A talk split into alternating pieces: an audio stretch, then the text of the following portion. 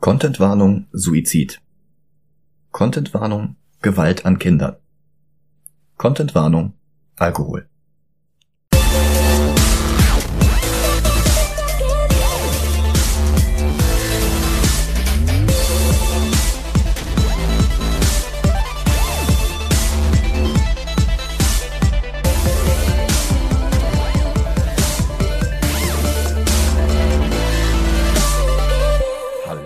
Willkommen zu Movie Gilantes. Hi, Mein Name ist Michael Heide. ich bin Mariella Linkert und ich glaube, das ist meine erste Folge Movie Gelantes. Flash. Zweite Folge Movie Gelantes. Genau. Und wir sind immer noch im gruseligen Oktober, weswegen wir heute Justice League Dark sehen. Flash hatte ich schon wieder verdrängt. Die Justice League kennst du, oder? Ja, Das Dark-Gegenstück ist ein relativ neues Team mit diesen ganzen übernatürlichen Figuren. Allerdings geht es auf eine längere Geschichte an solchen Teams zurück. Von solchen Figuren hat DC nämlich in den letzten 90 Jahren eine ganze Menge angesammelt. 1935 schufen Jerry Siegel und Joe Schuster zum Beispiel Dr. Okkult, drei Jahre bevor sie in Action Comics 1 Superman auf die Welt loslassen durften. Weitere Beispiele waren der Phantom Stranger, der vielleicht oder vielleicht auch nicht Judas Iskariot ist, der einst Jesus an die Römer verraten haben soll. okay. Das war eine Origin von Alan Moore. Es gab allerdings auch noch viele andere Origins, die dem widersprachen. Bis heute ist nicht ganz klar, welches die offizielle ist. Dann gibt es Mr. E, dessen Augen blind für die physische Welt sind, die ihm aber ermöglichen, das Böse zu sehen. Oder Boston Brand, der vor seinem Tod ein begnadeter Zirkusartist war und seitdem eine ganze Reihe von wechselnden Wirtskörpern vorübergehend in Besitz nehmen kann, um Fälle zu lösen, als Deadman. Von dem sehen wir nachher noch was, richtig? Ja, stimmt. Mhm. Äh, dann gibt es noch die Hexe und Wahrsagerin Madame Xanadu, die sich als Nimue aus der Artussage herausstellte. Ebenfalls mit der Artussage verwoben Jason Blood, der menschliche Wirtskörper für Jack Kirbys Dämonen Etrigan, der von Merlin mit diesem Dämonen verknüpft wurde. Der hat es sogar in die reguläre Justice League of America geschafft, wie auch Blue Devil, ein Stuntman, der von einem Dämonen in ein blaues Teufelskostüm eingesperrt wurde, oder Satana, Tochter des Golden Age Charakters Giovanni Satara. Satana kann Zaubersprüche sprechen, indem sie rückwärts spricht, und das passiert dann. Cool. Einer der bekanntesten Vertreter ist wohl Swamp Thing, das Ding aus dem Sumpf, erfunden von Len Wein und Bernie Wrightson, legendär geworden durch den Run von Alan Moore, Steve Bissett und John Totalban, der auch John Constantine einführte, seinerseits vermutlich noch bekannter als Swamp Thing. Den hatten Dennis und ich vor drei Jahren in Folge 48 besprochen. Und mir damit den Film kaputt gemacht. Ja, es tut mir leid. Ich möchte aber darauf hinweisen, dass ich diese Schwächen nicht gemacht habe, ich habe nur darauf aufmerksam gemacht. Don't shoot the messenger. Genau.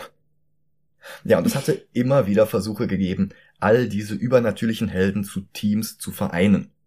Neil Gaiman schuf 1990 für Books of Magic die Trenchcoat Brigade, bestehend aus Constantine, Phantom Stranger, Dr. Occult und Mr. E. Die vier haben alle Trenchcoats getragen, war, deswegen war es die Trenchcoat Brigade, und sie wurden Lehrmeister für das Waisenkind Tim Hunter, ein schwarzhaariger Wuschelkopf mit Brille, der von einer Eule die Prophezeiung bekam, eines Tages der mächtigste Zauberer der Welt zu werden. Warte, das kommt mir irgendwie bekannt vor. Übrigens ganze sieben Jahre, bevor eine englische Autorin einen ähnlichen Charakter veröffentlichte, damit Milliardärin wurde und seitdem ihren Einfluss und ihre Reichweite nutzt, um Minderheiten Seite an Seite mit Nazis das Leben schwer zu machen. Was man so macht. Mhm.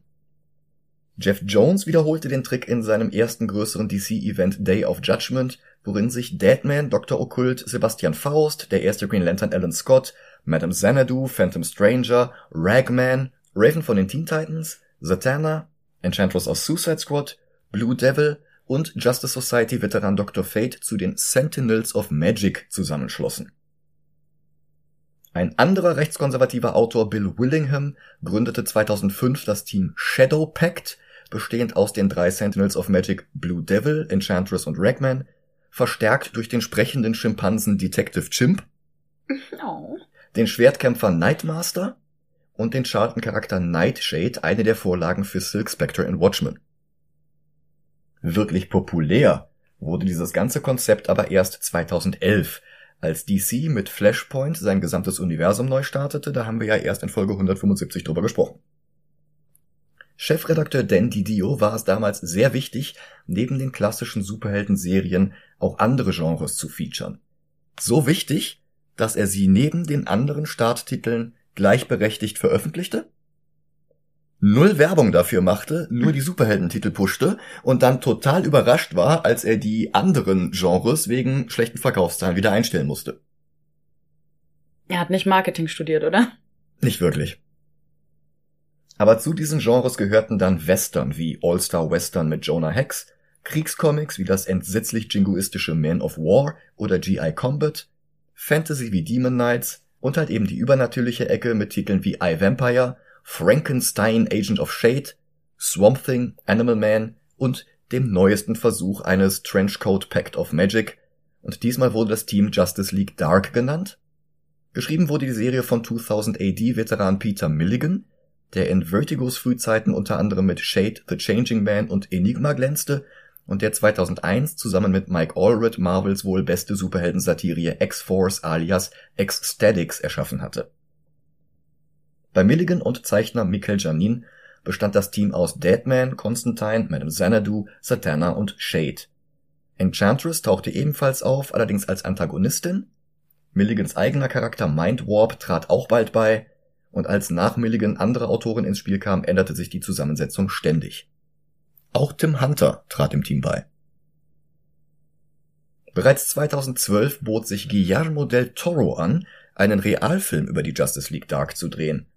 Aber das Projekt kam nie zustande, selbst dann nicht, als er anbot, es zu einem Spin-off der 2014 gestarteten NBC-Serie Constantine mit Matt Ryan in der Titelrolle zu machen oder den Film ins mit Man of Steel gestartete DCEU einzufügen. Stattdessen kam dann 2017 ein Zeichentrickfilm heraus. Regie führte Jay Oliver, der zuvor schon mehrere Batman-Cartoons gedreht hatte, darunter den in Folge 69 von Dennis und mir besprochenen Dark Knight Returns. Der Cast bestand aus einigen alten Bekannten der DC Animated Movies, darunter Jason O'Mara als Batman, Rosario Dawson als Wonder Woman, Jerry O'Connell als Superman, aber auch aus Matt Ryan, dessen überraschend kompetente Constantine-Serie nach einer Staffel gecancelt worden war und der seitdem durch CW-Serien wie Arrow oder Legends of Tomorrow tingeln musste. Auch Jeremy Davies aus Lost wiederholte eine Rolle aus der Serie, Richie. Außerdem an Bord waren Alfred Molina Vigilantes-Fans bekannt als Dr. Otto Octavius, Enrico Colantoni aus Veronica Mars und Nicolas Torturo, der jüngere Bruder von John Torturo aus zahlreichen Spike Lee und Coen Brothers Filmen. Nicolas Karriere begann ebenfalls mit Spike Lee, war allerdings weniger erfolgreich, er schaffte es aber immerhin bis zu einer Hauptrolle in NYPD Blue. Und jetzt, wenn du keine weiteren Fragen hast, sehen wir uns den Film mal an. Mhm. Bis gleich. Viel Spaß!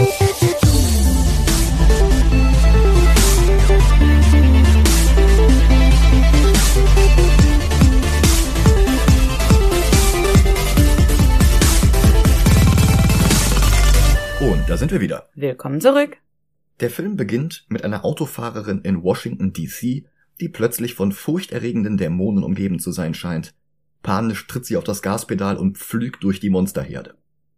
Als Wonder Woman sie aus ihrem Auto befreit, stellt sich heraus, dass die Dämonen nur eine Illusion waren und die Fahrerin gewöhnliche Menschen überfahren hat.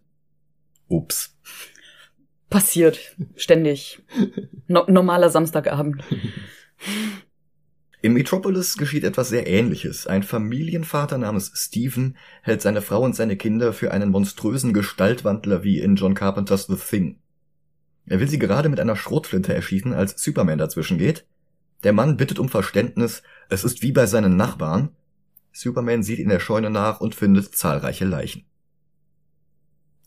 Auch Gotham hat einen vergleichbaren Fall zu bieten. Eine junge Mutter steht auf dem Dach einer gotischen Kathedrale, wie sie in Gotham alle drei Meter weit zu finden ist. Sie hält ihr neugeborenes Baby in den Händen und es für eine Ausgeburt der Hölle. Dann wirft sie den Säugling in die Tiefe. Batman kann das Kind retten, ist dann aber zu langsam, als die Mutter hinterher springt. In der Hall of Justice schildern die drei den anderen Justice League Mitgliedern John Stewart, Hawkman, Martian Manhunter, Aquaman, Flash und Cyborg, was geschehen ist. Sie vermuten eine Verbindung, vermutlich magischer Natur.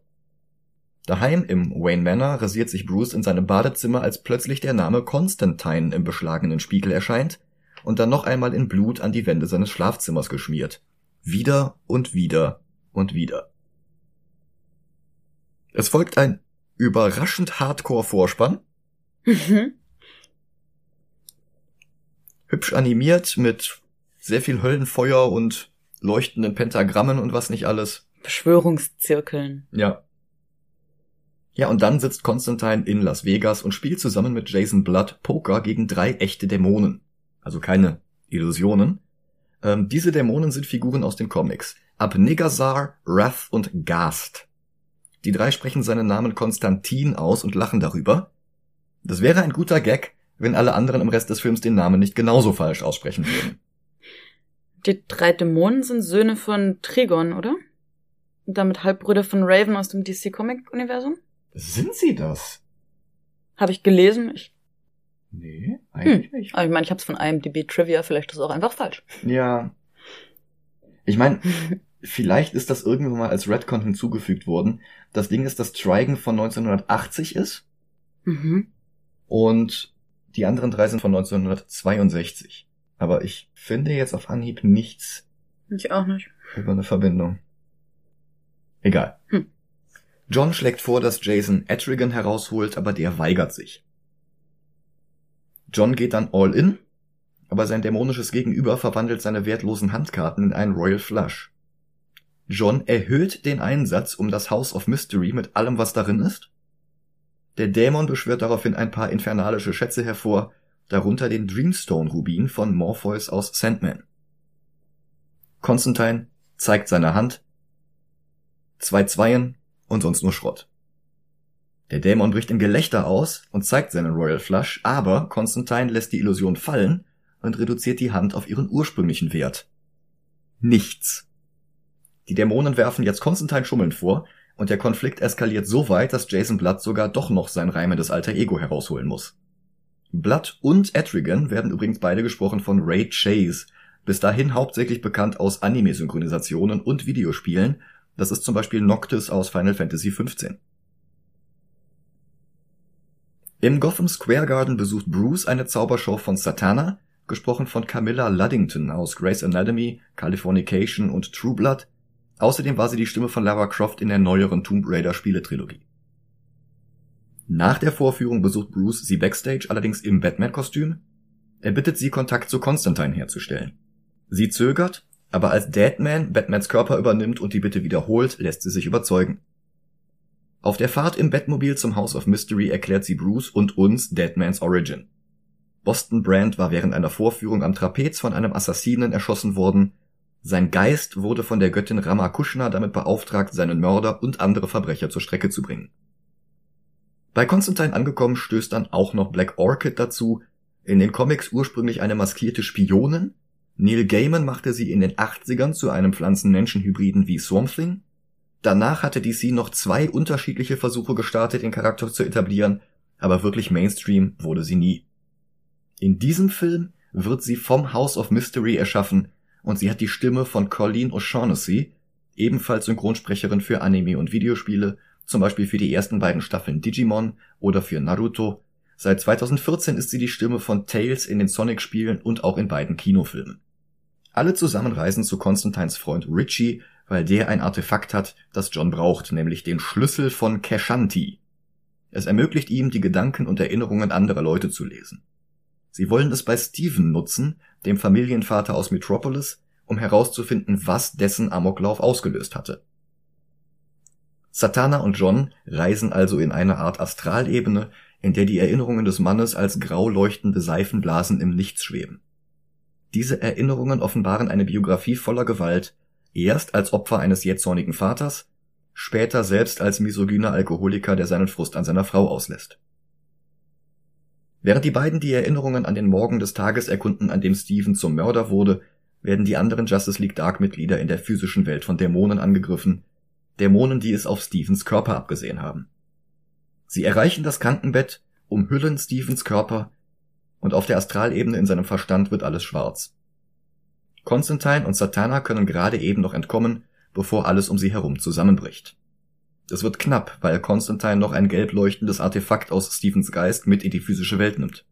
Er will es zu Richie bringen, damit der es untersuchen kann, aber sie kommen zu spät. Richie ist tot und eine schwarze, Nazgul-ähnliche Gestalt ist gerade dabei, seinen Geist aus dem Körper zu ziehen. Batman rammt Richie eine Spritze mit Adrenalin in die Brust, was den Toten reanimiert und seine Seele daran hindert, den Körper zu verlassen. Der Nazgul löst sich auf. Als die Gefahr gebannt ist, stellen sie fest, dass auch Jason Blood vor Ort ist. Er erzählt uns jetzt seine Origin, die in dieser Version an Dr. Destiny, den klassischen Justice League Schurken aus den Comics geknüpft ist. Im Gegensatz zu den Comics, wo Dr. Destiny ein Wissenschaftler war, der zunächst mit absurder Technologie, später mit dem Juwel von Morpheus die Träume anderer manipulieren konnte, ist Zeichentrick Destiny ein unsterblicher Tyrann, der einst Camelot erobern wollte und dabei Jason Blood tödlich verwundete, was Merlin überhaupt erst dazu brachte, Etrigan in dessen Körper einzusperren. Wobei hat Merlin ihn nicht hier auch als ehemaligen Wissenschaftler bezeichnet? Möglich, aber dann ist das halt eher ein mittelalterliches, alchemistisches Verständnis von Wissenschaft als in den Comics. Hm. Wo er halt wirklich ein Wissenschaftler nach dem 20. Jahrhundert Verständnis von Wissenschaft ist. Beziehungsweise dem Comic-Gegenstück von dem 20. Jahrhundert Verständnis von Wissenschaft.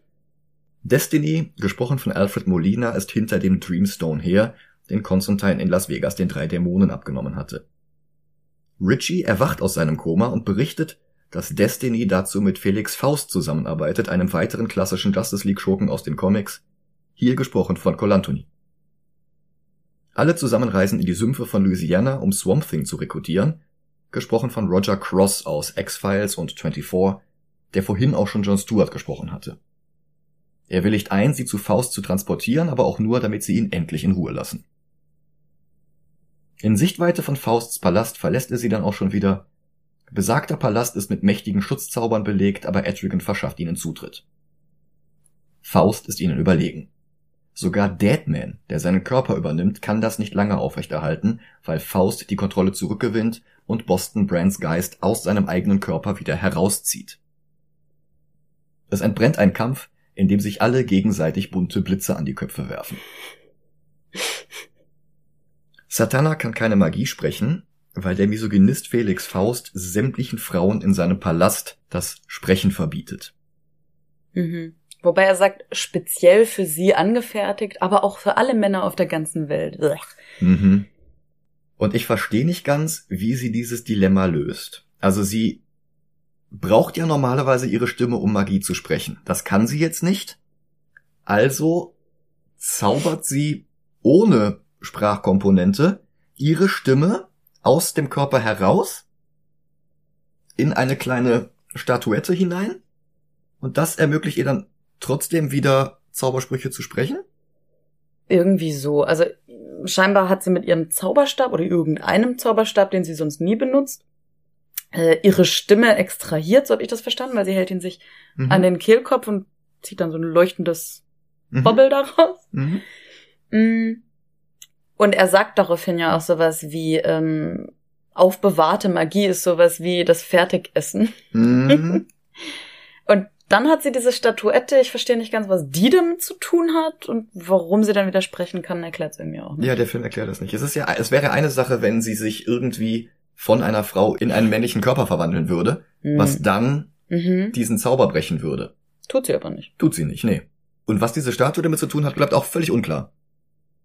Naja, ist eh alles eine Finte, denn Faust hat mit der ganzen Sache gar nichts zu tun. Richie hat gelogen und hat dann in Abwesenheit der Justice League Dark die Kontrolle über das House of Mystery übernommen und Black Orchid befohlen, sich selbst im Kaminfeuer zu verbrennen. Warum? Weil er von einem Splitter des Dreamstone korrumpiert wurde bzw. vom darin gefangenen Destiny, der jetzt Richies Körper übernimmt und in eine Kopie seines eigenen verwandelt. Und das House of Mystery zerstört er bei der Gelegenheit auch noch gleich, Satana fällt in ein Koma. Warum?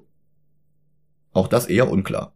Ach so, weil sie diese Schutzbubble um alle gebildet hat, während das Haus zerstört wurde, damit die nicht sterben. Und sie hat dabei zu viel Magie benutzt und ist deswegen vor Erschöpfung ohnmächtig geworden. Ah, okay, geworden. vor Erschöpfung, alles klar. Mhm. Ach so, so habe ich das zumindest interpretiert. Ja, nee, das, das, das kann sein. Ähm Ja, ist auch eh nicht lange, gleich wacht sie wieder auf. Warum erklärt der Film dann auch nicht. Plotpoint. Naja. Destiny schwebt in einer rosa leuchtenden Kugel durch die Gegend und lässt jetzt alle Leute gleichzeitig Halluzinationen von Dämonen erleiden, Chaos und Gewalt und Zerstörung überall. Batman ruft die klassische Justice League als Verstärkung, aber die werden auch nur von Destinys Zauber beeinflusst, woraufhin John Stewart Batman angreift. Der ihm dann einfach den Powerring abnimmt und ihn fesselt. Dabei sieht Batman aus der Sicht von Green Lantern aus wie der Albtraum Batman aus Batman Arkham Knight 2015. Ja. Ja.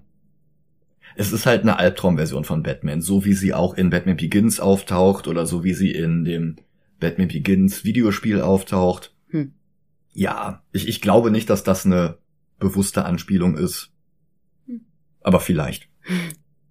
Gegen Wonder Woman und Superman hat Batman keine Chance, aber Satana ist jetzt praktischerweise schon wieder wach und hält die beiden mit Zaubersprüchen auf. Jason hat inzwischen ein weiteres Mal den Dämonen Etrigan herausgeholt. In Camelot war er ja der Einzige gewesen, der Destiny hatte besiegen können. Aber diesmal ist er unterlegen und Destiny trennt ihn mühelos von Jason Blood, was beide bewusstlos werden lässt. Konstantin sieht nur noch eine Möglichkeit. Er ruft ein weiteres Mal Swamp Thing um Hilfe. Indem er einen Baum anzündet. Ja, indem er einen Baum anzündet und Swamp Thing glauben lässt, dass Destiny diesen Baum angezündet hätte, woraufhin Swamp Thing sich manifestiert und sagt, uh, du hast The Green angegriffen und dann greift er halt Destiny an. Frage. Greift er auch jedes Construction-Team auf der ganzen Welt an, das einen Baum fällt? Leider nicht. Greift er indigene Stämme an, die Feuer legen? Um Nein? Nö greift er mich an, wenn ich vergesse, meine Blumen zu gießen? Ich glaube nicht. Warum greift er jetzt an? Weil es der Plot verlangt. Ah, ja. Aber es ist auch völlig unwichtig, denn Destiny benutzt denselben Trick wie bei Etrigan und er trennt Alec Holland und Swamp Thing voneinander, damit Swamp Thing in seine botanischen Bestandteile zerfällt. Und Alec Holland stürzt in die Tiefe. Aber der war ja sowieso schon tot. Aber der war ja sowieso schon tot und ja, er taucht dann im restlichen Film auch nicht mehr auf. Er war ja auch tot. Ja, aber auch Swamp Thing taucht nicht mehr auf. Das ist halt einfach jetzt vorbei. Ach so, im ursprünglichen Verständnis hätte ja der Sumpf die Körper consumed und dadurch das Bewusstsein erlangt und damit In den Comics, ja. Der Film scheint das nicht aufgegriffen zu haben. Der Film hm. hat einfach die Leiche von Alec Holland mit Swamp Thing umgeben sozusagen. Das heißt, in diesem Film wäre Swamp Thing jetzt wirklich tot. Ja. Im Comic-Verständnis nicht, weil das Bewusstsein ist ja. Ja. Wobei Swamp Thing auch in den Credits für die Justice League Dark Fortsetzung wieder auftaucht. Ich habe den aber noch nicht gesehen. Ich weiß nicht, was da passiert und was der Kontext ist. Plotpoint. Ja. Jetzt liegt es also an Constantine selbst, woraufhin er Destiny so lange mit Beschimpfungen und Spott ablenkt, bis Deadman Destinys Körper aus der rosa Schutzblase herausholen kann. Und daraufhin kann ihm dann Jason Blood, nicht Etrigan, ein Schwert in den Rücken rammen. Und Constantine fragt, is that a sword in your chest or are you just happy to see me? Ist Felix Faust mächtiger als Destiny? Kommt drauf an, was gerade für die Story nötig ist. Weil der konnte sich ja problemlos von Deadman befreien. Ja, hängt halt davon ab, wer es gerade schreibt. Und normalerweise ist Destiny auch nicht so ein übermächtiger mittelalterlicher Magier. Normalerweise ist Destiny halt wirklich einfach nur ein Typ mit Technologie oder dann später mit dem Stein. Ich weiß nicht, hast du Sandman gesehen? Mhm. In dem Diner, wo alle von ihren eigenen Albträumen übermannt werden. Mhm. Das ist Dr. Destiny. Oh, der da okay. sitzt. Mhm. Mhm. Und die Version hier in Justice League Dark hat damit halt überhaupt nichts zu tun außer dass beide rudimentär mit diesem Juwel mhm. verbunden sind. Okay. Das Schwert tötet Destiny und das lässt Richie zurück, der daraufhin von weiteren Nazgul überwältigt und in die Hölle heruntergezogen wird. Das Problem ist, ohne Etrigan ist Jason jetzt nicht mehr unsterblich. Die Verletzung, die Destiny ihm Jahrhunderte zuvor zugefügt hatte, bringt ihn jetzt doch noch um. An seinem Grabstein wenige Kilometer von dem Dorf, in dem er geboren wurde, verabschiedet sich Etrigan von Constantine und Satana, die John jetzt überreden will, weiterhin mit den anderen zusammenzuarbeiten. Er zögert, geht aber mit ihr zum wiederhergestellten House of Mystery, wo Black Orchid schon auf sie wartet, und Deadman kommt auch noch dazu. Tatsächlich folgte 2020 dann ein zweiter Justice League Dark Film, dazwischen kam aber auch noch eine animierte Constantine Web Series heraus, die danach zu einem Spielfilm umgeschnitten veröffentlicht wurde. Darum soll es heute aber nicht gehen. Stattdessen müssen wir jetzt erst einmal den ersten Justice League Dark ranken. Und schlecht ist der nicht, auch wenn einige sehr willkürliche Plotentwicklungen und ungeklärte Zusammenhänge, wie die Sache mit Sedanas Stimme und der Dämonenstatuette, die Wertung ein wenig nach unten ziehen. Der Name Konstantin ist mir halt auch immer noch ein Dorn im Auge. Und warum Swamp Thing nur zwei kurze Auftritte hat, am Ende zerstört wird und dann einfach nicht wieder auftaucht, das konnte ich auch nicht ganz nachvollziehen. Zumal die Blu-ray mit einem sehr, sehr schönen Extra daherkommt, nämlich mit einer kleinen Doku über die Geschichte von Swamp Thing in den Comics, mit Interviews mit Len Wein, mit Kelly Jones, mit Mike Carlin, also die Doku ist eigentlich schon fast besser als der Film. Aber wie gesagt, schlecht ist der Film trotzdem nicht. Das Problem ist, dass du jetzt zu wenig Filme auf der Movie Gilantes Liste gesehen hast, ne? Ich habe Flash gesehen und ich würde sagen, der, dieser Film ist besser. Das sehe ich auch so. Flash ist auf Platz 132 Mhm. von 177. Ich habe mir jetzt gerade mal diese anderen DC-Zeichentrickfilme angesehen und da haben wir The, The Killing Joke auf Platz 88 und Batman Beyond Return of the Joker auf Platz 83 und ich sehe ihn dazwischen. Auf Platz 85 haben wir The Crow. Oh, den kenne ich sogar. Ah, Der ist halt super edgy. Mhm. Mm. Aber ich finde ihn nicht wahnsinnig gut. The Crow. Mhm. The Crow war 1994 ein totales Meisterwerk, Hm.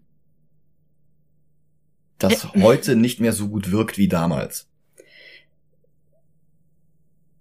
Ich, ich weiß nicht, ich, hab, ich fand ihn einfach nur sehr edgy und sonst gar nichts. Unter The Crow haben wir Avengers Infinity War. Hattest du den gesehen? Nee, Okay. Und darunter haben wir Dread den habe ich auch von gesehen. 2012. Hatte Dredd irgendeinen Plot außer Boom Pow?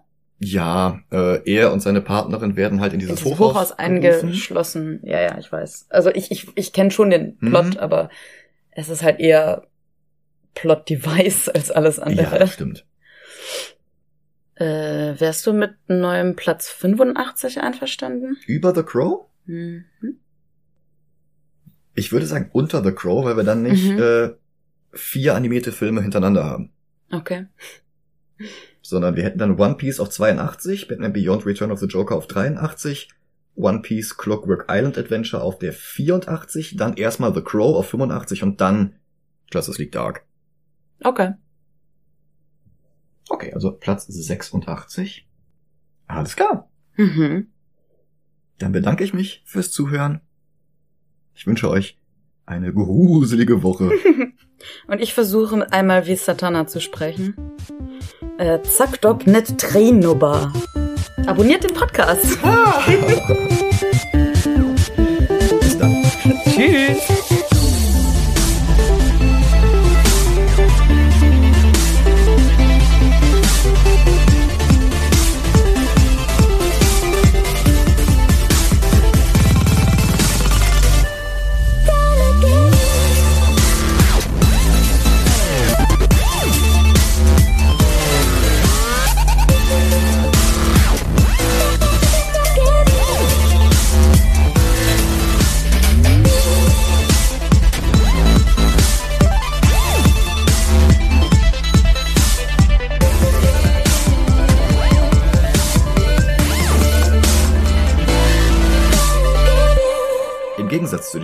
Wo Dr. Destiny ein Wissenschaftler war, ist Zeichentrick Destiny ein unsterblicher Tyrann, der einst Camelot erobern wollte und dabei Jason Blood tödlich verwunderte, verwunderte,